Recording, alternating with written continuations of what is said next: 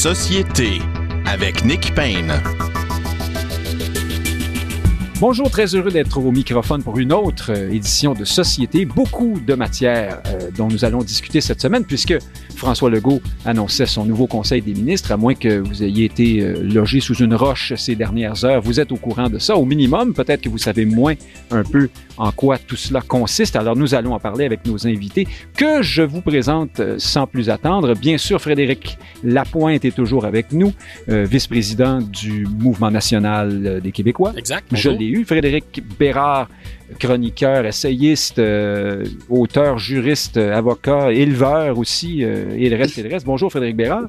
Salutations d'usage. Et la dernière, mais non la moindre, j'aurais dû commencer par elle, euh, par politesse pour la visite, ne serait-ce que et j'ai oublié, pardon, Justine McIntyre, vous êtes ancienne conseillère municipale, ex-chef de parti aussi à l'Hôtel de Ville de Montréal. Vous êtes euh, maintenant consultante chez Espace Stratégie. On voulait absolument que vous soyez avec nous aujourd'hui. Bonjour, euh, Justine McIntyre. Ben, c'est très gentil. Je suis très contente d'être là. Bonjour. Ah, ben, vous, vous nous ferez le commentaire après. Là, peut-être que vous allez finalement euh, déchanter un peu.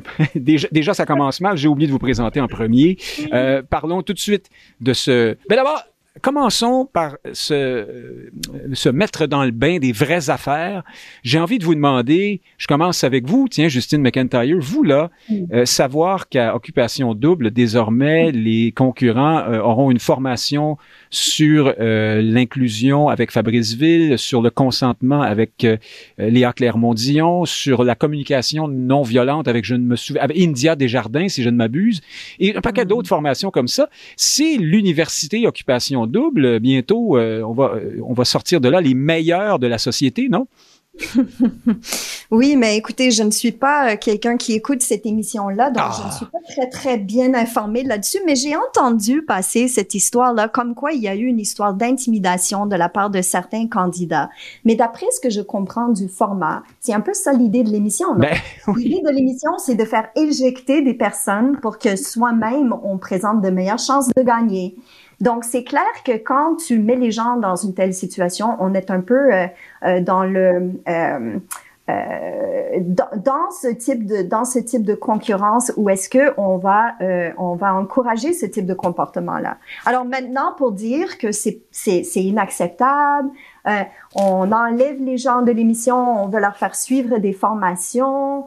Euh, je trouve que c'est il y a quelque chose de très très hypocrite là-dedans. Mais là vous m'avez vous me donnez une réponse beaucoup trop sérieuse, mais euh, c'est néanmoins fort intéressante. Est-ce que d'après vous c'est une sorte de métaphore de de notre époque un peu frileuse parfois euh, ou ben portée sur la, la, la, la, bien-pensance ou la, rectitude politique? Ben oui, mais bien sûr. Alors, alors, mais, mais c'est intéressant de voir à quel moment on a pris la décision d'éjecter ces candidats-là. Puis c'est au moment où est-ce que les commanditaires ont dit que eux-mêmes ils allaient s'enlever, ils ne voulaient plus que, leur, que leurs annonces passent pendant l'émission. Donc c'est seulement quand c'est devenu une question d'argent que les producteurs ont commencé à prendre l'enjeu au sérieux. C'est beaucoup dire ça. Parce que, dans le fond, ce qui était vendeur jusque-là, c'était cette méchanceté des uns envers les autres. Et il y a un appétit pour ça dans la société. C'est malheureux, mais on est fait comme ça. C'est, comme depuis euh, le temps des Romains.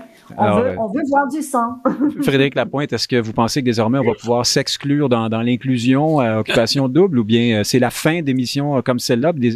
À l'avenir, on regardera euh, Pépino et Capucine, Pépito, je ne sais plus, fait quelque chose de beaucoup plus, beaucoup plus doux? Ouais, deux volets là-dessus. D'abord, à l'occasion, il faut se décentrer pour avoir un regard plus neutre. Disons que... Se décentrer. Oui, c'est ça. Je suis, je suis au Mouvement national des Québécois, vous le savez. Est-ce que je serais content d'organiser une espèce de fureur populaire à l'encontre de certaines compagnies qui respectent pas le français et d'avoir ainsi une prise sur eux par la menace de boycott de leurs produits, évidemment. Donc, à la limite que la population a une capacité d'indignation puis qu'on puisse manœuvrer des, lieux de pouvoir comme les entreprises, pourquoi pas? Ça peut être une bonne nouvelle, puis là, on peut être en désaccord avec les objets ou pas. Mon deuxième commentaire, c'est le suivant.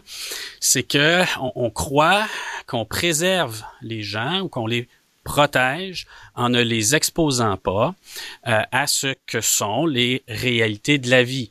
Euh, je pense que personnellement que nous ferions euh, des individus beaucoup plus résilients. On va dire la télé-réalité de la vie. Ah, hein. mais c'est la, télé-réalité, mais c'est la cour d'école, c'est c'est l'exposition au virus, c'est énormément de choses où le réflexe est l'hyperprotection et l'allergie au fond. Hein. Ce sont des réactions allergiques et un peu comme l'allergie réelle, ben l'allergie sociale, elle est euh, porteuse d'incapacité, elle est porteuse de limitation, alors que euh, la vraie liberté, c'est probablement d'avoir du registre et du jugement. Donc d'être capable de se battre, d'être capable de se défendre, d'être capable de s'abstenir de le faire, parce qu'on est capable de faire autre chose. Donc, enseigner des stratégies, peut-être comme les, les grands conférenciers de ce monde viendront faire à OD, pourquoi pas, mais de vouloir préserver les gens contre des choses réelles, pour moi, c'est d'en faire des handicapés. Alors là, Justine McIntyre avait déjà placé la barre très haute. Frédéric Lapointe a été euh, a fait honneur à ce précédent. Frédéric Bérard, pouvez-vous faire mieux et disserter euh, de façon encore plus experte sur ce sujet? Moi, j'attendais quelques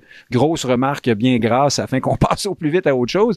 Et là, en plus, Lapointe vient nous passer du, du virus hein, par en dessous, euh, une, petite passe euh, antisanitariste peut-être, mais Saint-Justine déborde, hein, pour ah, toutes sortes de raisons. On parle pas de McIntyre, mais bien de vous parler de l'hôpital. Oui, exact, exact. Euh, Frédéric, Bérard, vous, là, est-ce que vous trouvez qu'on euh, on beurre trop épais là-dessus? Là, les commanditaires de, je ne sais plus si ce sont des, manufacturiers de créatine ou des vendeurs de, tatouages chinois ou de, prothèses mammaires surdimensionnées, mais en tout cas, ils sont partis. Euh, pensez-vous qu'ils vont revenir maintenant que les candidats sont doux, doux, doux, doux comme des agneaux? Vous savez que les vulgaires machins viennent de livrer un nouvel opus, Nick, et, euh, dans le premier extrait, il y a cette ligne-ci qui a mis de l'acide dans mon eau potable. Moi, c'est à ça que ça me fait penser tout ce débat absolument surréaliste sur cette émission d'insignifiant total et complet. C'est devenu un enjeu de société. Ah, vous êtes snob. Tous les médias, tous les, euh, avec plaisir. Tous les médias traditionnels nous, nous traitent de cet enjeu, mais c'est écœurant que Joe Labine se fasse exclure ou que se fasse pas exclure, puis intimider, il intimide pas, mais je m'en fous. Au moment où on se parle, Nick Payne, il y a 30 millions de Pakistanais sous l'eau dû au réchauffement climatique et vous allez me faire croire qu'on devrait accorder un iota de l'attention médiatique à cette bande de douchebags illettrés et prétentieux. La réponse, à mon sens, c'est non.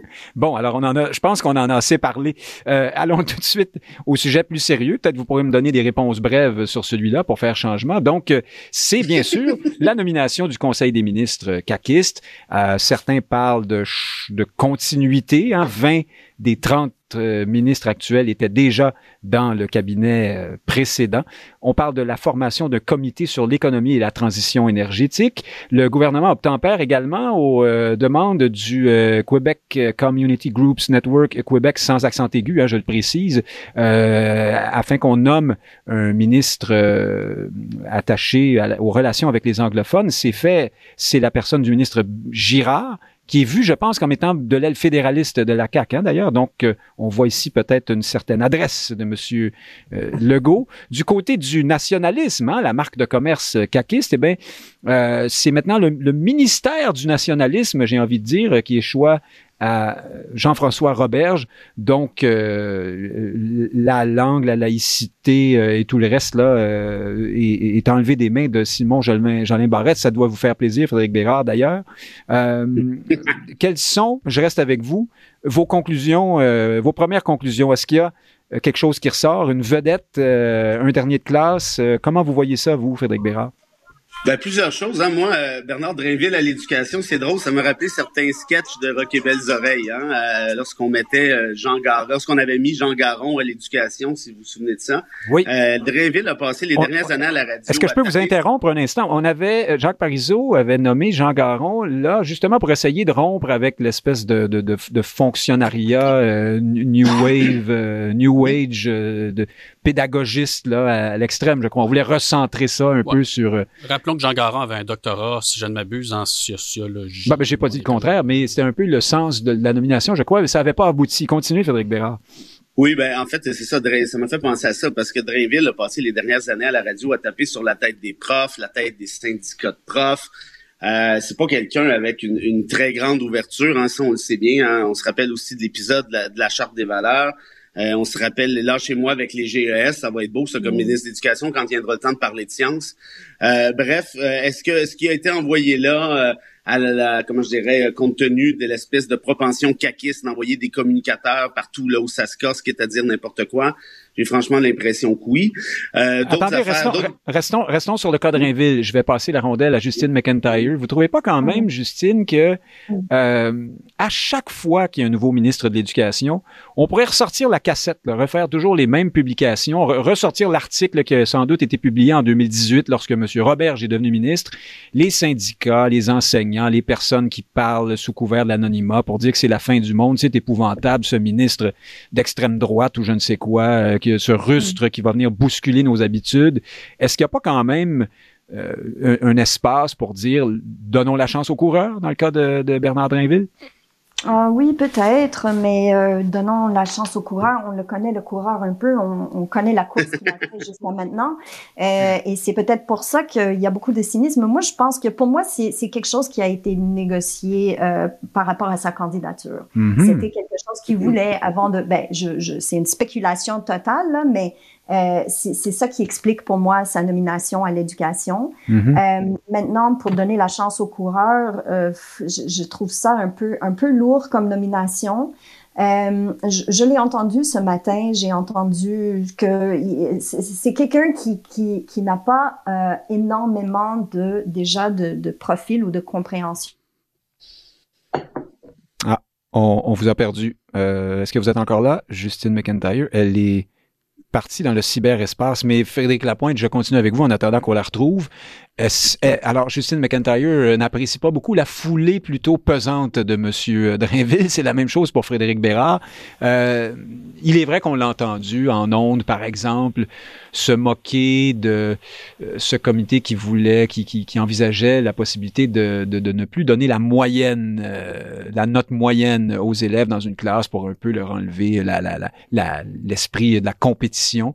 Euh, par exemple, hein, bon, vous voyez un peu le genre là, il s'est un peu insurgé justement contre les, euh, les dernières modes euh, pédagogiques. Euh, est-ce que vous pensez qu'il sera, comme ministre, plus, plus ouvert, plus conciliant peut-être que ce, ce qu'il était comme animateur de radio qui doit faire un peu de controverse peut-être? Alors, je vais peut-être vous surprendre. Moi, je suis un, gars de sciences de l'éducation. J'ai une maîtrise en mesure et évaluation. Je connais bien le milieu et j'oserais dire, un peu à l'instar d'un ancien président français, Clémenceau, qui disait que la guerre est une chose trop sérieuse pour la laisser à l'armée.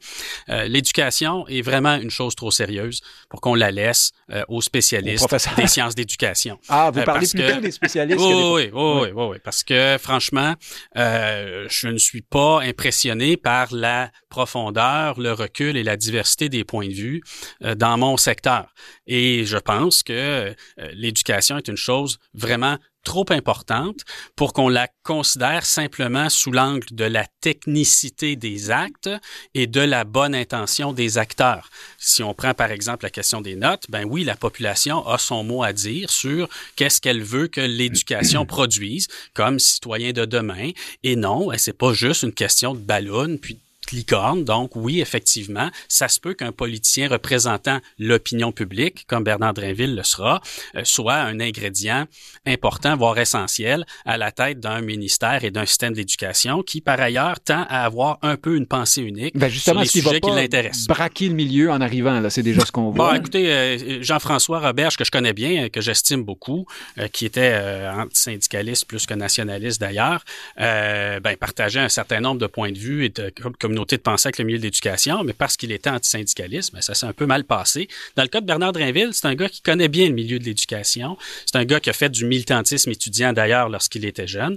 Je pense que c'est un gars qui va être investi dans son travail de ministre. Si on se souvient que les libéraux ont nommé, je pense, trois médecins de suite à la tête du ministère de l'Éducation, le genre de médecins qui comprenaient pas ce qui s'y passait, qui pratiquaient la fin de semaine la médecine spécialisée plutôt que de faire leur travail de ministre de l'Éducation. Je pense qu'on va voir que Bernard Drinville va être pas mal plus dédié que la moyenne des dernières années. Continuons parce que beaucoup de ministres dont il faut parler, Frédéric Bérard. Euh, allons sur le cas Roberge. Euh, évidemment, un des fondateurs de la CAQ. On comprend tous là que M. Roberge est, d'une certaine façon inamovible, à tout le moins en ce qui a trait au Conseil des ministres. Là, on lui retire l'éducation. Mais alors, je vais être plus précis sur ce que j'avais commencé à énumérer tout à l'heure. Il est désormais ministre de la langue française, hein, ministre de la langue, euh, ministre des relations canadiennes et de la francophonie canadienne, ministre responsable des institutions démocratiques, ministre responsable de l'accès à l'information l'information et de la protection des renseignements personnels et ministre responsable de la laïcité. Euh, alors bref, c'est le ministre de l'identité, hein, on pourrait dire, c'est le ministre de la CAQ d'une certaine façon, en tout cas c'est le gardien du drapeau nationaliste. Pensez-vous que Frédéric Bérard, il y a là un, un message, comme si on voulait apaiser, vous, vous qui aimez tant euh, Simon Jolin Barrette, euh, comme si on voulait un peu refroidir le dossier de l'identité euh, et du nationalisme. Euh, et même, j'ai envie de dire, comme si on voulait montrer qu'on le prend un peu moins au sérieux, parce que M. Roberge s'est avéré parfois plutôt gaffeur et approximatif et pas très, pas très efficace. Ben, c'est un peu ce que j'allais dire. Hein si on est capable de me nommer une seule réalisation de Jean-François Roberge, que ce soit de, forme ou de fond, euh, je suis tout oui, mais franchement, les quatre dernières années ont été catastrophiques à l'éducation. Ben, je me souviens d'une lettre conjointe avec le, ministre français euh, d'éducation sur le wokisme et la liberté ah, oui, ah, académique. C'est excellent, ça. Ben, c'était une grande réussite l'invasion woke qui est en train de bouffer Trois-Rivières au grand complet. Euh, mais une fois qu'on a dit ça, euh, est-ce que Robert est un des ministres très faibles du cabinet CAQIS? La réponse, évidemment, c'est oui.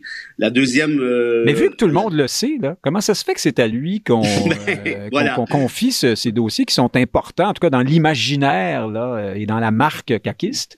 Ben là, fallait lui donner, fallait lui donner quelque chose euh, euh de, comment je dirais, d'importance, mais, mais cette, importance reste quand même assez symbolique parce que la question de la langue et la question de la laïcité, on sait, ça a été adopté et ça a été, comment je dirais, transposé euh, dans la loi 21 et dans la loi 96 qui sont toutes deux devant les tribunaux actuellement. Donc, si vous êtes ministre responsable de ces deux lois-là, qu'est-ce que vous voulez faire? La réponse est absolument rien. Troisièmement, je pense que c'est un désaveu assez clair hein, de Simon Jolin Barrette on a, on, a conclu ce à quoi nous avons, en tout cas moi, ce que j'avais conclu euh, depuis un bout de temps, c'est-à-dire que ce gars-là en avait beaucoup trop sur les épaules. Tu peux pas être leader en chambre, ministre de la Justice, responsable de la laïcité, responsable de la langue française. D'ailleurs, il était en conflit d'intérêts en étant également procureur euh, général du Québec et responsable de ces deux dossiers névralgiques. Euh, de ce fait-là, je pense que le conflit d'intérêts était vraiment marqué. Donc, bref, à Robert, ben, on lui donne ça parce que je dirais que d'un point de vue théorique, d'un point de vue symbolique, ce sont des dossiers d'importance. Mais qu'est-ce qu'il va faire en matière de laïcité à partir de demain matin? La réponse, c'est rien sinon attendre la réponse des tribunaux. Idem pour la loi 96. Et pour le reste, ben, Jolin Barrette a été délesté de, de responsabilités qui, à l'époque, est importante, mais ça demeure quand même CBB restera à voir qu'est-ce que les tribunaux en détermineront. Justine McIntyre, là-dessus, est-ce que la CAC euh, relègue les questions identitaires au second plan ou les prend moins au sérieux désormais ou c'est une euh, fausse impression que donne la nomination de M. Roberge? Ben, je pense qu'ils ont ils ont poussé le gros morceau déjà avec Simon Jolin Barrette. Euh, donc ils ont fait passer les lois qu'ils voulaient faire passer, la loi 21, la loi 96 comme ça vient d'être mentionné par Frédéric Bérard. C'était ça le gros morceau qu'ils avaient à passer et maintenant euh, ils peuvent attendre que ça passe à travers à travers le système euh, et, et, que ce soit approuvé ou non et que ce soit négocié par la suite. Alors je, je ne crois pas que c'est délaissé pour autant, mais c'était quelque chose qu'ils voulaient absolument pousser dans le premier mandat euh, bon, c'est sûr qu'ils ont eu à, faire avec une pandémie aussi pendant ce temps-là, mais on peut se poser la question maintenant, avec ça, avec ces deux projets de loi derrière eux maintenant, est-ce qu'ils vont adopter d'autres d'autres priorités? C'est plus ça la question, parce que Robert, il n'a pas euh, le même fibre que euh, que Simon Jolin Barrette. C'est pas un combattant, euh, c'est pas autant, euh, c'est pas quelqu'un qui a ce même niveau d'ambition non plus. Euh, donc, pour moi, le message qui est lancé, c'est peut-être qu'on va commencer à se diriger vers d'autres priorités. Intéressant. Je reste avec vous, Justine McIntyre. La mm. nomination d'Éric Girard comme responsable des relations avec les Québécois d'expression anglaise, à quoi ça rime pour vous? Vous avez des antennes dans le milieu anglophone, euh, beaucoup. Vous connaissez, vous, vous, allez dans les médias anglophones souvent aussi, je crois. Euh, comment on accueille ou, comment croyez-vous qu'on va accueillir cette cette annonce-là? C'est un ministre, c'est un Monsieur Girard et de l'aile libérale ou fédéraliste de la CAC, hein, disons ça comme ça. Est-ce que c'est une hmm. main tendue d'après vous? Est-ce qu'on va le voir comme ça ou on on remarquera même pas? Je sais pas. Euh, une main tendue, sûrement. C'est sûrement euh, une, une, oui, un, un effort d'établir un genre de relation avec euh, la communauté de l'Ouest de l'île de Montréal, notamment une communauté qui s'est sentie, qui s'est sentie vraiment délaissée par la CAQ, qui, qui n'a pas d'affinité naturelle avec la CAQ. Alors, c'est sûrement une demande de, de, de leur part aussi d'avoir une certaine représentation auprès du gouvernement. Euh, un gouvernement qui a poussé justement la question de l'expression euh, de langue française, la question identitaire aussi, qui ont été très, très impopulaires auprès de la communauté anglophone, qui ne s'est pas senti écouté, qui ne s'est pas senti représenté. Donc, c'est un geste en ce sens. Mais ma question, c'est pourquoi Girard? C'est ça que je ne comprends pas, c'est comment agencer ces deux dossiers-là. Euh, oui, parce qu'il est ministre des Finances. Euh, ouais. Ouais, en même temps, le ministre euh, des Finances, enfin, il y a de l'argent, euh, je sais pas, peut-être que... L'argent et les Anglais, voyons donc. Peut-être pour acheter les anglophones, j'en sais rien. On va pas faire de mauvais amalgames. Non, non, non, pardon, excusez-moi.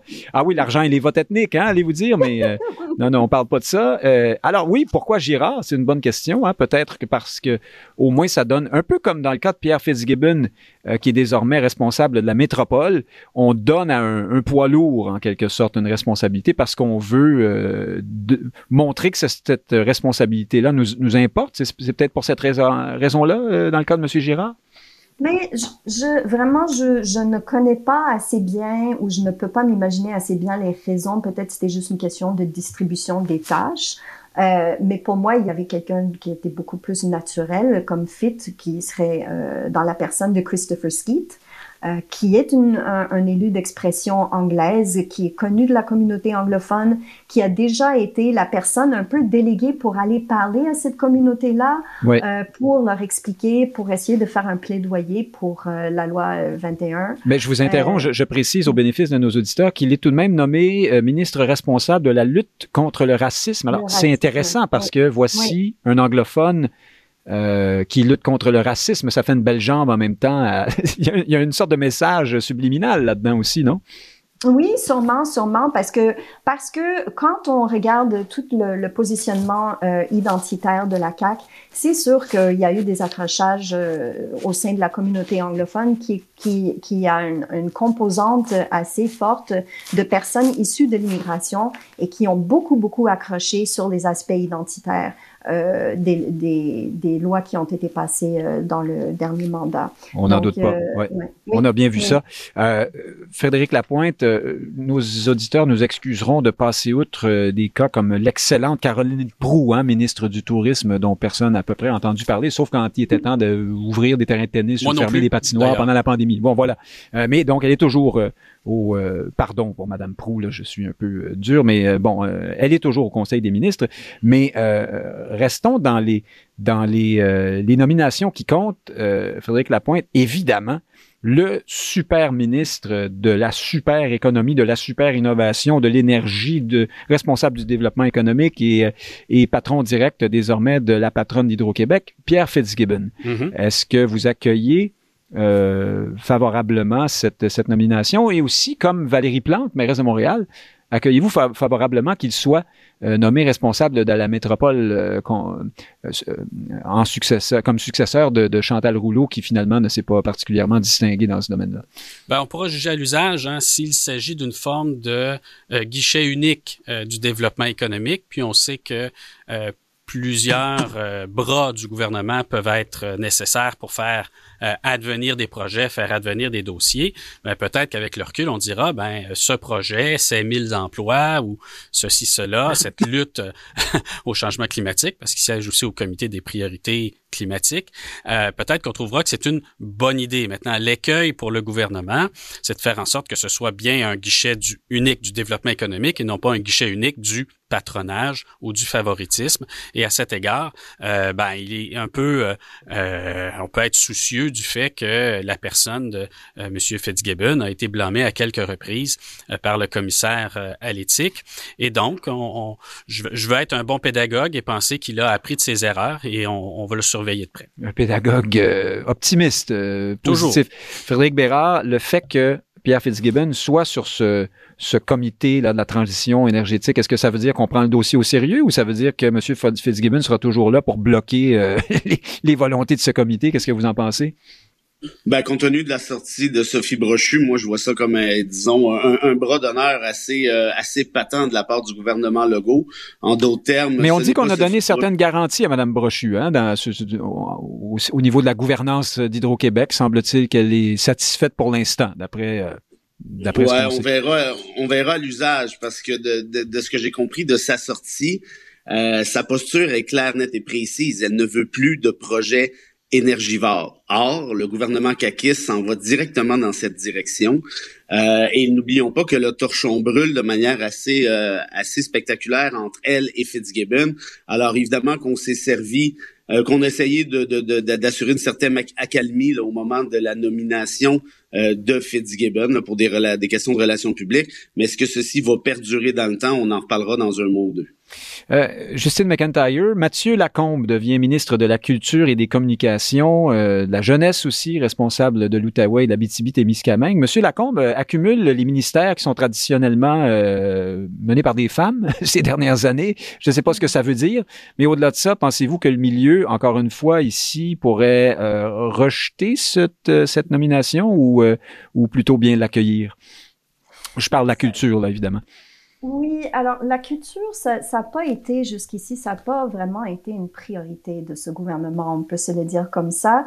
Et malheureusement, dans le passé, vous, vous l'avez vous l'avez nommé, hein, dans le passé, c'était euh, il y a certains ministères qu'on accordait typiquement aux femmes parce que c'était considéré des domaines peut-être moins stratégiques. La euh, famille, notamment. Euh, d'un point de vue politique, la famille, euh, la culture, etc. Donc, il faudrait, je, je, ne pense pas que le fait de nommer un homme ou une femme devrait avoir un impact sur la capacité d'agir dans un dossier. Euh, donc, pour, pour cette raison-là, que ce soit un homme ou une femme, je pense que ça change rien. Mais euh, qui va être intéressant, c'est juste de voir est-ce qu'ils vont mettre, est-ce qu'ils vont mettre des sous, est-ce qu'ils vont faire des choses dans ce dossier-là, parce que jusqu'à maintenant, il n'y a pas grand-chose qui a été fait. Il y a eu la réforme sur le statut de l'artiste, hein, Frédéric Lapointe. Oui, il, y a eu la réforme, puis les, euh, les, crédits accordés au ministère de la Culture, là, on pourra le vérifier, là, mais ils ont singulièrement augmenté ces dernières années. Je pense que le fait qu'on ne perçoive pas que c'est une priorité pour le gouvernement caquiste euh, mm. explique peut-être que Madame Nathalie Roy n'est plus ministre, c'est-à-dire que ça n'a pas réussi, ça n'a pas été vendu, ça n'a pas été perçu dans la population, et c'est peut-être pourquoi euh, le ministre un peu plus pédagogue, euh, un peu plus habile, Mathieu Lacombe, prend prend le relais. Mathieu Lacombe, qui est aussi, je, je, je, veux mentionner ce point parce que je suis moi-même originaire de cette région, ministre responsable de l'Abitibi-Témiscamingue, tout en étant député de l'Outaouais. Et je mhm. peux vous dire qu'en Abitibi, ben, il n'y a pas de euh, ministre là. J'allais, j'allais ben, venir. Euh, y a des gens ont, qui sont ils ont trois ou quatre caquistes selon la définition qu'on a de la région et euh, ils n'ont pas de ministre. Et c'est assez assez rarissime comme situation. Et je pense que ça va laisser des traces parce que par ailleurs, euh, l'Abitibi perd ses, ses, antennes régionales au profit de Gatineau et il ne se considère pas, et moi je le comprends très bien, comme étant une sous-région.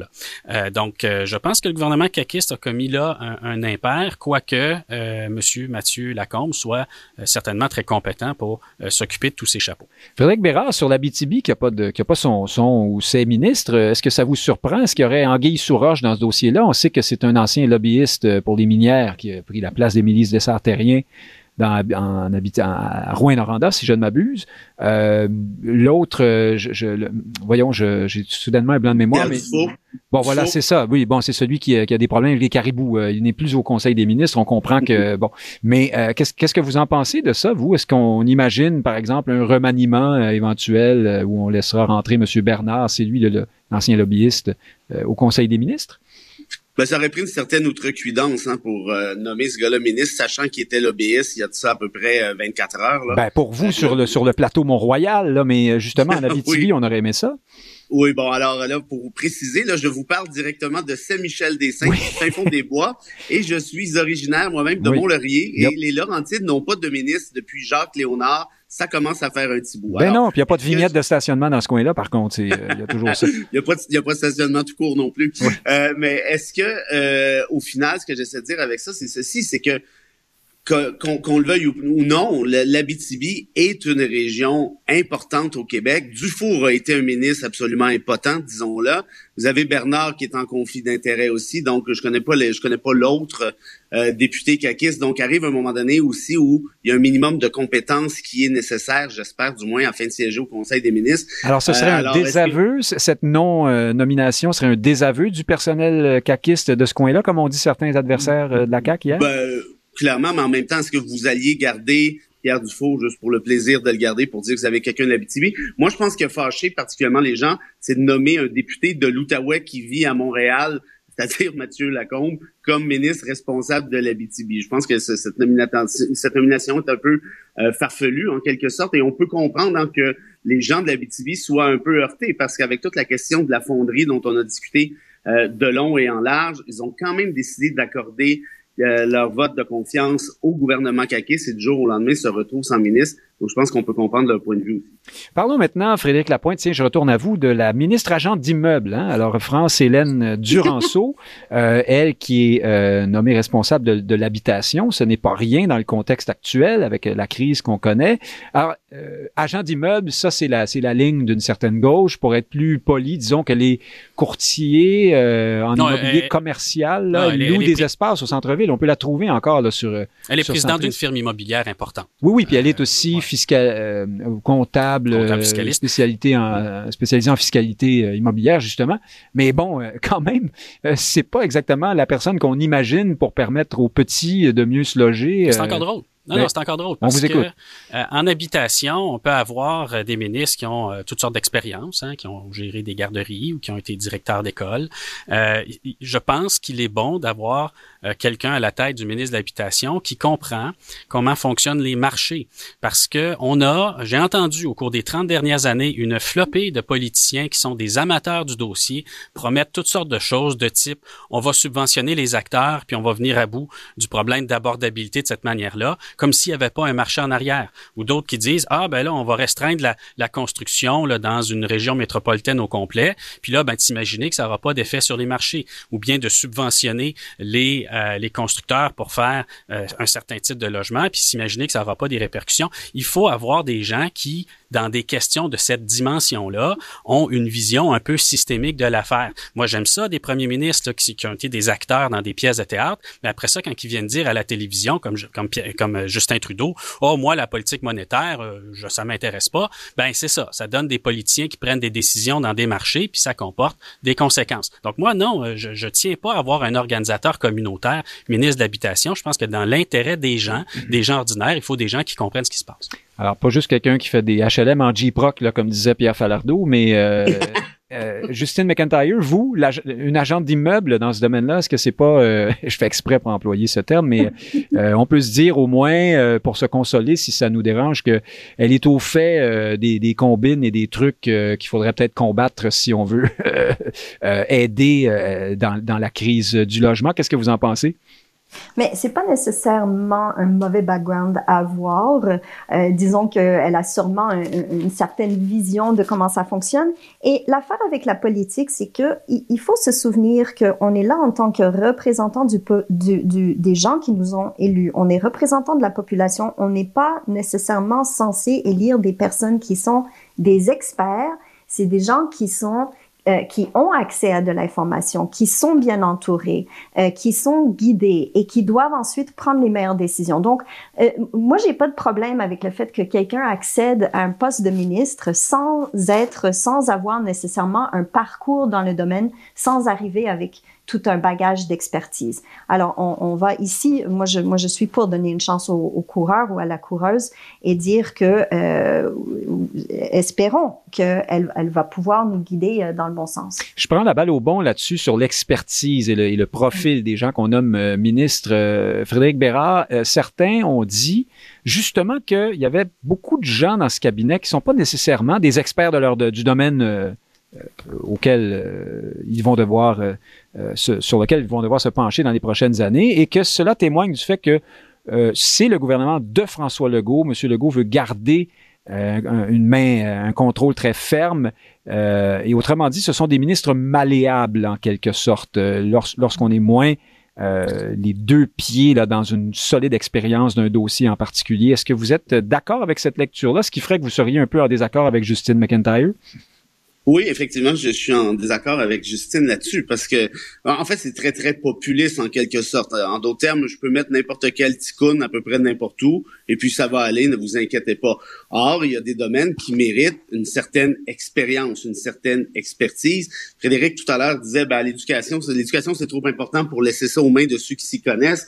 Ben, moi, j'aimerais mieux avoir, au contraire de lui, quelqu'un qui se connaît versus un animateur de radio, à titre personnel. Et ce gouvernement-là... Ben, attendez, juste un instant. Alors, on parle évidemment, vous avez... Euh, alors, on parle de Drainville ici. Euh, les ministres qui, qui, euh, qui suscitent ce genre de commentaires, c'est aussi Pascal Derry, hein, oui, ben, j'y médias, qui est ministre de l'Enseignement supérieur, alors que ce qu'elle a fait un peu à date, c'est d'être porte-parole de ceci et de cela, ou, ben, de, ou de Michael Rousseau d'Air Canada qui ne parlait pas français. Elle a écrit, elle a été ben, elle n'est pas responsable de la loi 101. Hein. À l'Institut économique de Montréal. Non, non, c'est ça. Mais bref, on cherche un peu le, le rapport avec l'enseignement supérieur et le moins qu'on puisse dire, c'est que c'est ténu.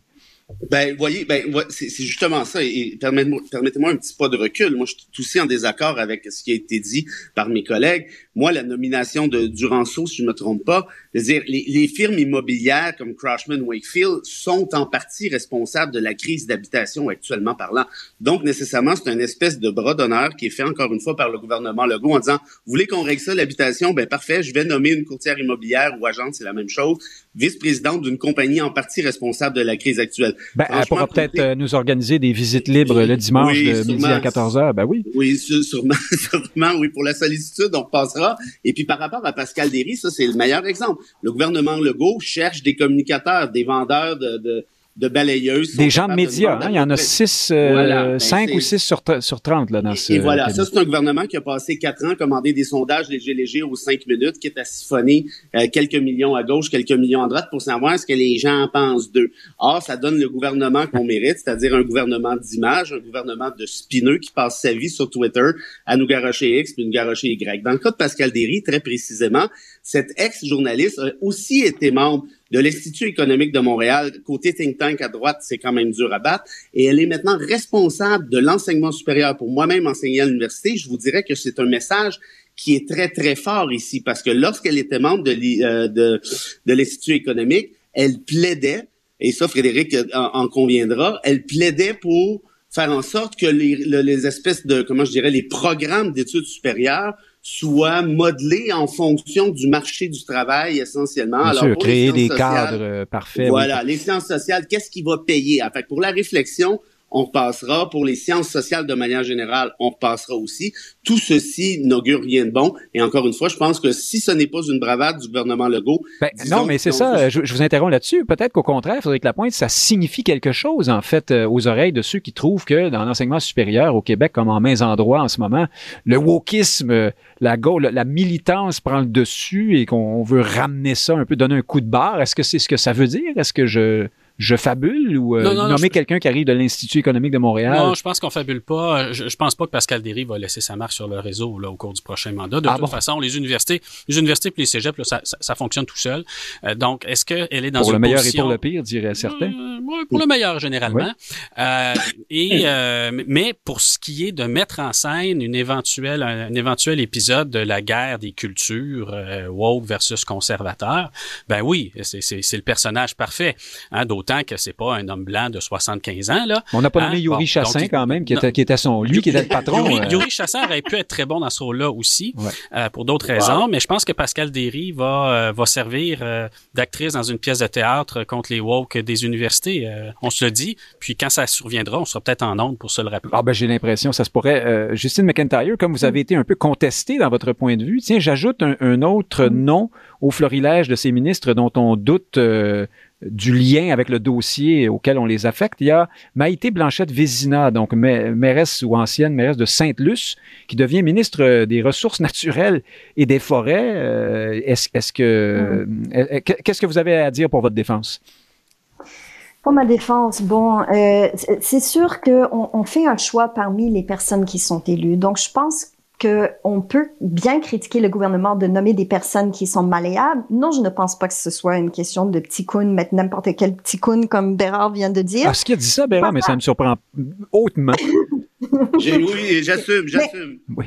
Mais mais ce n'est pas donc la question, ce n'est pas de nécessaire. Puis je, je, je, ne vais pas à la défense du gouvernement caquiste en passant. C'est juste un commentaire sur la manière que notre gouvernement fonctionne de mhm. façon générale. C'est pas une question de nommer des personnes nécessairement qui sont malléables. C'est une question de faire avec les gens qui sont élus. Malheureusement, pour être élu, ben ça prend certains critères. Déjà, euh, de recruter quelqu'un qui veut mettre sa carrière sur pause pour se lancer euh, dans le milieu politique, euh, c'est extrêmement difficile. Donc, on, finit par avoir un groupe de personnes qui sont prêts à prendre le pari de sortir de leur milieu académique ou professionnel pour, prendre ce pari-là. C'est pas nécessairement donc euh, oui, ça forcément c'est des personnes qui ont euh, beaucoup d'habilités en communication, beaucoup d'habilités en médias et qui sont prêts à se lancer dans un domaine qui est très médiatisé. Donc c'est pour ça qu'on finit par avoir un choix entre personnes qui sont euh, issues de domaines euh, de communication, des animateurs de radio comme euh, Drainville, comme on vient d'évoquer, plutôt que des experts dans leur domaine. Ouais, alors, oui. alors, ce qu'il faut faire dans ce temps-là, c'est de s'assurer que les ministres sont bien entourés, et qui sont en mesure d'apprendre, d'être à l'écoute et de, de, prendre la décision. On ne peut, on n'est pas dans une société technocratique. On n'est pas une société qui est, qui est dirigée, qui est gérée par des technocrates. On est, c'est une démocratie et on est donc, euh, on met au pouvoir des gens qui nous représentent de façon démocratique. Ben oui, puis là-dessus, euh, Frédéric Bérard, on pense tout de suite à Christian Dubé, qui n'est pas, euh, qui n'est ni docteur ni médecin, qui n'a pas travaillé dans le domaine de la santé, qui s'avère un ministre de la santé apprécié même par vous, je crois. Euh, puis c'est pas la première fois qu'on voit des gouvernements dans lesquels les personnes qu'on attendait à tel ou tel poste s'en vont à un, un autre poste qui semble être un contre-emploi. Est-ce que c'est pas quand même dans la nature des choses au fond? Oui, ben deux, deux, deux précisions là-dessus pour répondre à, Justine. Euh, moi, justement, au contraire, plus vous avez un ministre qui est faible, plus les technocrates vont prendre le dessus, plus les sous-ministres, sous-ministres adjoints dirigeront le ministère et le ministre a confiné un espèce de rôle de communicateur la fin de semaine. On peut dire la même chose s'il y a moins de ministres aussi. Hein? Les gouvernements plus petits, ce sont les hauts Évidemment. fonctionnaires qui, qui gèrent la barque. euh. Évidemment, et ceci, moi, ça m'inquiète. Donc, d'avoir des, un ministre fort, ben justement, c'est beaucoup plus conforme à, à l'idéal de démocratie euh, que, que, que, que l'on pourrait avoir. Ça, c'est la première remarque. La deuxième, euh, vous avez raison de dire, moi, je suis pas en train de dire que ça prend nécessairement un médecin euh, à, la santé ou un camionneur au transport. Hein. Je suis d'avis qu'on peut très bien être capable d'avoir plus qu'une qu'une qu'une qualité ou deux, plus qu'une compétence ou deux, de toute évidence. Oui, de toute Moi, façon, les camionneurs, ces temps-ci, euh, bon, sont, sont, pas les plus- sont- sont occupés. Ouais. Et, et- mais ce que je voulais dire avec ça, moi, je parlais de ministres forts, de ministres compétents. Regardez, par exemple, Sonia Lebel, qui est une ministre très effacée, mais pourtant très efficace. Or, on oui, pas laisse- si effacé que ça quand même, mais oui. Donc maintenant, Ouais, président du Conseil du Trésor et euh, Mais ministre responsable moi- de l'administration. Moi, moi, je l'aurais vu très bien à l'éducation en lieu et place de Dréville. Je pense que ça aurait été beaucoup plus naturel. Sonia Lebel, donc, est une ministre qui, qui est forte, est une ministre qui en impose, mais compte tenu du fait qu'elle n'a pas nécessairement une propension aux caméras comme d'autres, ben on la laisse, on la laisse un peu en retrait. Et, voyez, c'est c'est à ça que je fais référence en fait, c'est que on, on manipule l'image, on couraille après des communicateurs, alors qu'on pourrait avoir des ministres qui sont drôlement plus compétents dans des drôles, dans des rôles plus névralgiques. Oui, Madame Lebel est une ministre qui efface euh, ses textos aussi, on s'en souviendra. Mais euh, on a, euh, on est passé vite, Frédéric Lapointe, sur des, évidemment des poids lourds. Christian Dubé, il n'y a pas grand-chose à dire là-dessus. Ça fait pas mal l'unanimité, je crois. Que pensez-vous de cet échange, de ce, ce jeu de chaise musicale entre Geneviève Guilbeault et euh, Monsieur Bonardel, donc qui s'échangent la sécurité publique et les transports. Euh, c'est euh, bonnet blanc, blanc bonnet. euh? Bon, c'est deux ministres qui étaient euh, et qui le disaient, euh, enfin au minimum euh, dans le cas de Madame Guilbeault, qui Mais parce que le ministère de des, Transports en particulier, là, tout le monde dit que ça, c'est, la pagaille là-dedans puis que ça va nulle part. Est-ce que Mme Guilbeault va, va vraiment pouvoir... Ah, on, on- on verra- on verra à l'usage là, mais ce qui est certain, c'est que Madame Guilbeault voulait changer de ministère Mhm. et, et que Madame Guilbeault allait pas se contenter du réchauffé euh, à la langue et à la laïcité euh, non plus. Euh, alors, euh, le ministère des Transports, c'est un budget où il se dépense. Ça paraît pas là dans le budget annuel parce que c'est essentiellement des emprunts hein, pour faire des immobilisations, là, mais c'est, au-delà de 5 milliards de dollars par année là, au minimum qui se dépensent là-dedans. Donc, c'est un énorme ministère. C'est aussi un ministère qui a euh, une certaine visibilité. Et dans le cas de Madame la vice-première ministre, c'est une visibilité dans la région de Québec. Alors, il se peut euh, qu'elle ait insisté pour avoir euh, plus ce ministère qu'un autre et s'assurer euh, que euh, à la fois euh, le tunnel se fasse et qu'elle en récolte euh, les fruits politiques. Alors que pour Monsieur Bonardel de Grand Bay, ben le ministère des Transports c'était peut-être quelque chose de moins moins naturel ou enfin il semblait il, il semblait c'est, bien gratuit de ma part là, en observateur de la scène politique il semblait pas ces derniers temps passionné par son sujet autant Mais que ça, ça aura fait plaisir à Frédéric Bérard de savoir que que auparavant dans sa vie, il, posait des pare-brises et des pneus quand même, si je ne m'abuse, M. Bonardel. Donc, c'était pas si loin que ça. C'est pas, si, pas, pas, de son domaine. pas si loin des transports. On a... à la police, il sera pas si loin non plus. Hein. Oui, c'est vrai, vous avez raison. Avec la violence à Montréal, des pare-brises, ça se peut qu'on ait en a remplacé quelques-uns. oui. Et on salue euh, le docteur, docteur pare comment ça s'appelle, je sais plus. Euh, le, beau Duro, je suis pas à jour dans mes, dans mes affaires de pare-brise. Euh, c'est pas grave, on ira visière levée face au vent.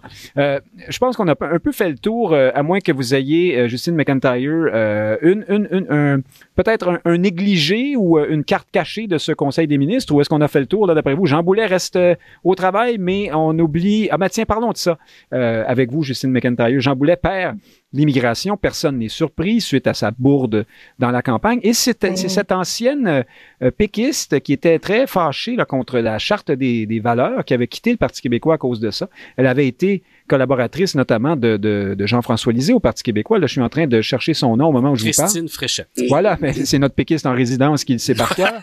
euh, et c'est elle qui, qui, hérite de l'immigration. Est-ce qu'il n'y a pas là, Justine McIntyre, un message aussi d'apaisement de, peut-être? Oh, euh, je vais peut-être laisser le commentaire à notre péquiste en chef parce que. oh non, ben là, ça sera pas crédible. Non. oui, ben euh, dans ce cas-là, on passe la rondelle à, à Frédéric Bérard. Qu'est-ce que vous en pensez, vous? Ah ben moi je vais me gâter hein. Euh, si Christine Fréchette... Oui, mais pas trop longtemps parce qu'on a plein d'autres sujets où vous allez pouvoir vous gâter puis il reste un quart d'heure. Je, vais, me quitter, je vais me gâter rapidement. Fréchette a quitté le PQ lors de l'adoption de la Charte des valeurs pour se joindre maintenant au rang de la CAQ qui a adopté la loi 21. Oui, elle hmm. siège juste à côté de Bernard Drinville. Euh, dans, sur, elle est ben, sur la photo, elle est juste en dessous, à côté, je ne sais plus, mais euh, ouais. Ben voilà. Ben, c'est tout. Bon, ben, vous vous êtes fait plaisir. vous m'avez dit d'être Oui, bon, mais quand même, elle, donc on la connaît pour sa propension à se méfier de ces mesures-là et elle, est maintenant à l'immigration. Oui, je, si je peux rajouter une phrase, je, je pense que la CAQ a, a, a intérêt euh, à euh, ne pas euh, adopter les comportements verbaux Hein, pour le dire poliment, euh, des dernières années en présence de Madame Fréchette, parce que son passage au cabinet du ministre Jean-François Lisée démontre qu'elle a très peu de patience euh, sur ces sujets-là quand ça ne va pas exactement comme elle le souhaite. Et donc, euh, il y aura effectivement un virage de la part de la CAQ sur le sujet, où il y aura éventuellement un virage de Madame Fréchette, je vous le prédis. Pour retourner dans votre parti, vous allez me dire. Retourner quelque part, en fait, je ne sais où, mais je ne pense pas qu'elle va avaler beaucoup de couleuvres sur un dossier comme celui-là. Bon, parlons un peu des actualités de la semaine, et j'ai oublié de dire à nos auditeurs que nous préenregistrons cette émission vendredi midi plutôt qu'être en direct le samedi comme l'habitude. Au moment où on enregistre, Paul Saint-Pierre Plamondon est en train de ne pas prêter serment au roi d'Angleterre, ou à peu près, là. Euh, c'était peut-être vers midi. En tout cas, dans le cas des péquistes, c'est pas long, hein. Pour la CAQ, ça a pris euh, une, deux, deux ou trois heures pour assermenter tout le monde. Pour le Parti québécois, ça prendra 10-15 minutes. Ils sont trois. Euh, Justine McIntyre, Québec solidaire, euh, emboîter le pas. C'était le titre du devoir. C'est un type qui a probablement pas beaucoup fait plaisir aux gens de Québec solidaire. Emboîter le pas derrière Paul Saint-Pierre Plamondon. Est-ce que c'était de gré ou de force d'après vous? Et qu'avez-vous pensé des sorties de gens comme Sol Zanetti qui se sont un peu arrogés euh, euh, la gloire de ce geste. Nous sommes les premiers dans l'histoire, c'est merveilleux, les mœurs ont évolué, désormais nous pouvons ne pas prêter serment. Est-ce que les mœurs ont évolué ou c'est pas Paul Saint-Pierre Plamondon tout seul qui a changé les mœurs en, quelques instants là-dessus? Mm-hmm. Mm-hmm. Ben, clairement, il y en a un qui a éclairé euh, le passage pour les autres qui ont emboîté le pas. Je pense que emboîter le pas, c'est le terme juste. Ce n'était pas l'idée de Québec solidaire. Euh, et, et, eux sont autant que euh, la CAQ qu'on vient de critiquer comme étant un gouvernement populiste, ben, Québec solidaire l'est dans un certain sens aussi. Donc, eux, ils ont vu là-dedans, je pense, une opportunité de faire un geste que eux, ils pensaient aller euh, raisonner avec leurs membres. Et, mais mais c'est euh, Avait-il le choix? C'est ça ma question, parce qu'imaginez que Québec solidaire se retrouve à, exclure Paul Saint-Pierre Plamondon du, Parlement au nom du roi euh, machin. Ça, ça aurait été absolument euh, un, contre-emploi terrible pour ce, pour ce parti. Oui, je, oui, je pense que là-dessus, ce serait pas, ce serait pas une, une, bonne visibilité pour pour eux de de, de s'en tenir à, à, l'assermentation au, roi Charles III euh, pour pouvoir siéger au Parlement. Donc, je pense que peut-être il n'avait pas trop le choix là-dessus, mais mais euh, Ouais, d'un point de vue de, si je peux euh, me permettre d'aller un peu plus vers le côté de la communauté anglophone et un peu la perspective. Ah, mais j'allais vous, vous en parler. Je vous en prie, allez-y. On veut savoir, est-ce que les Anglos sont fâchés? Ben, bien sûr. Parce que ce n'est pas dans l'ordre des choses, n'est-ce pas? Donc, donc, ce n'est pas une question de est-ce qu'on devrait ou non, oui ou non, prêter serment au roi. La question, c'est comment on s'attaque à ce sujet-là.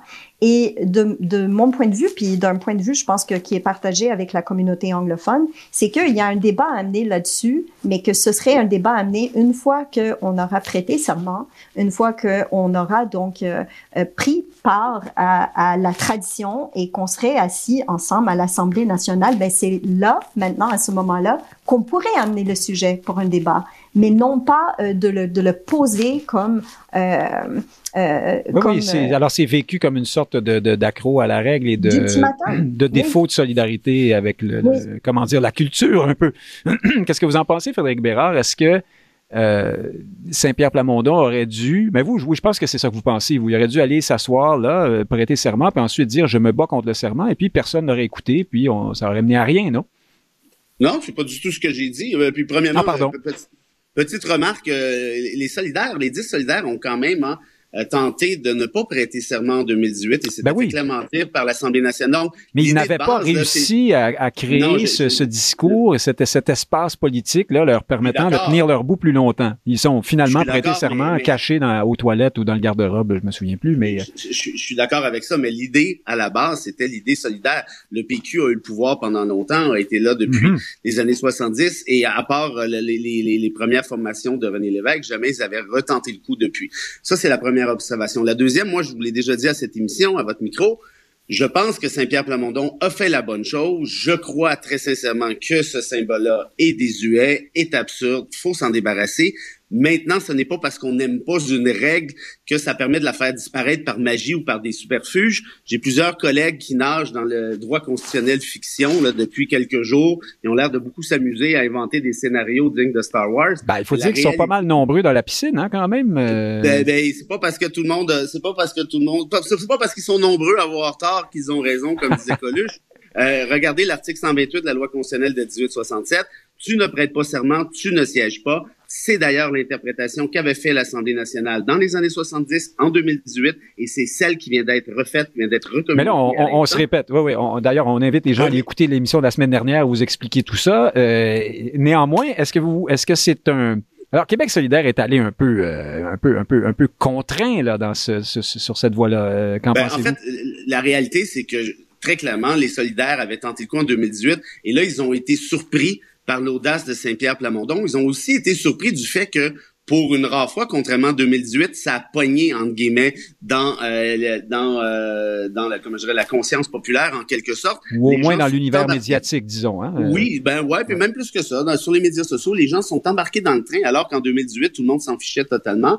Alors là, évidemment, compte tenu de ce qu'ils ont tenté de faire en 2018, ils ont été en quelque sorte, vous l'avez dit indirectement, un peu obligés d'emboîter le pas.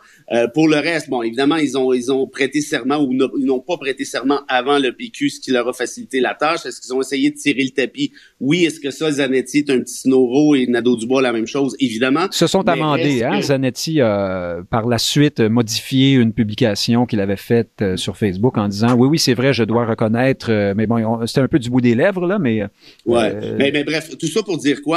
Que là, maintenant qu'on a fait ça ou qu'on n'a pas fait ça, on reste toujours dans la même situation. Ça prendra l'amendement de la règle pour qu'on puisse accoucher. Autrement, on va rester dans le, euh, on va rester au stade des, euh, des, des bravades, des, euh, des espèces de sparages, ce qui est un peu dommage. Je pense qu'il faudrait procéder. Puis pour procéder, ça prendra l'amendement à la règle en question. Le temps nous bouscule. Euh, dans les trois dernières minutes, je vais jaser avec vous des menaces de M. Duhem, hein, des sorties d'Éric Duhem pour dire que si le gouvernement n'obtempérait pas et si on ne lui donnait pas, si redonnait pas ses privilèges à l'Assemblée nationale, euh, il y aurait, ma foi, euh, des, troubles ou je ne sais trop. M. Legault paiera le prix, dit-il, et les gens s'exprimeront autrement. Plusieurs ont vécu ça comme une, sorte de menace ou de colère d'enfants gâtés. J'ai envie, je commence avec vous, Justine McIntyre je vous lis mhm. euh, vraiment textuellement ce que M. Duhem a dit en entrevue à une station, euh, à, Cube Radio, euh, hier ou avant-hier. Il a dit mhm. ceci. Il a dit, j'ai plus le droit d'entrer à l'Assemblée nationale. Puis c'est quand même assez ironique parce que pensez-y là, à l'époque, je représentais personne. Là. Tout ce que j'avais réussi, c'était de convaincre Claire Sanson de traverser la Chambre puis de siéger comme conservatrice. Il dit ça lui-même. Alors, je rappelle que à l'époque en question, en mai-juin 2021, Éric Duhem est à 6% dans les sondages.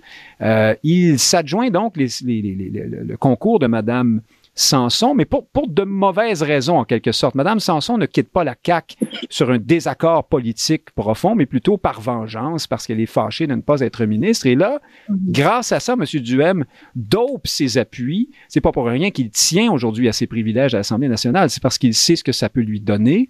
Et donc, il se retrouve à 13-14% et euh, bon, il ne fait élire personne. Est-ce qu'il est vraiment si maltraité ou il n'y avait pas déjà un vice dès le départ dans son cas. Je rappelle que le comté d'Iberville là, de Mme Sanson a réélu la CAQ à 53% et que mm-hmm. euh, Anne Casabonne, qui s'y présentait pour les conservateurs, a fait 11 du vote. C'est donc dire que M. Duhem, en quelque sorte, avait détourné le vote de ces électeurs-là à l'attention de son parti. Comment peut-il aujourd'hui mm-hmm. euh, se plaindre?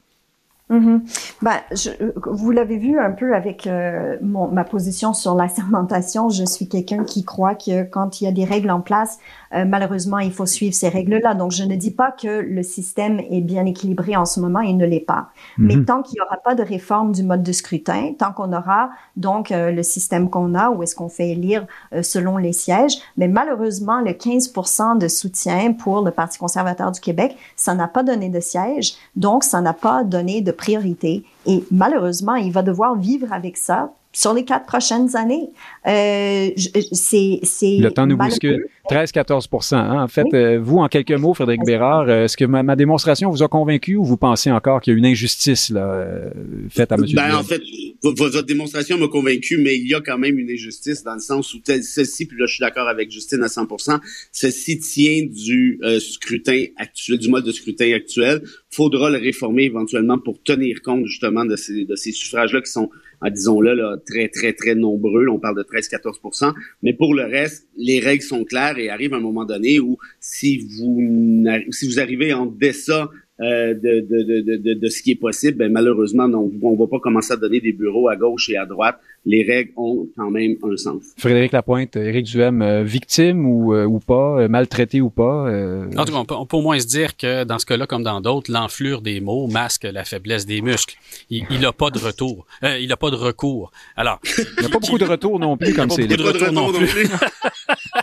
Donc, ma foi, qu'il s'en serve pour, pour capter l'attention, faire les médias, entretenir sa base, je très bien, ça fait partie euh, du jeu, mais malheureusement, euh, pas de député à l'Assemblée nationale. Là, dans quatre ans, le problème qui va se poser, c'est est-ce qu'il va être au débat des chefs? Parce que pas de député à l'Assemblée nationale, en vertu des règles habituelles, c'est pas, pas de débat des chefs. Entre-temps, il va avoir plusieurs millions de dollars grâce à la loi de Rainville hein, sur le financement des partis. Il pourra se louer une roulotte et faire ses conférences de presse en avant de l'Assemblée nationale, peut-être en faisant des hot dogs comme Matthew McConaughey aux États-Unis, un candidat potentiel, euh, enfin, je ne sais plus. Donc, euh, Justine McIntyre, merci beaucoup d'avoir été avec nous ce midi. C'est très apprécié. Merci à vous. On espère vous, vous, vous réentendre une prochaine très bientôt. Frédéric Bérard également et Frédéric Lapointe. Euh, chers auditeurs, Nick Payne qui vous dit merci beaucoup. À samedi prochain. Merci d'être toujours nombreux à l'écoute. C'est un privilège et un honneur de vous savoir là. À samedi.